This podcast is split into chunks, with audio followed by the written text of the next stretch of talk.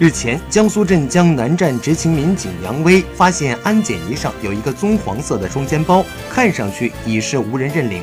随后，会同安检人员一起打开了包。然而，看着包里的东西，众人大吃一惊。原来，包里装满了大量的现金。经过清点，包里共捆绑好的现金二十二万元。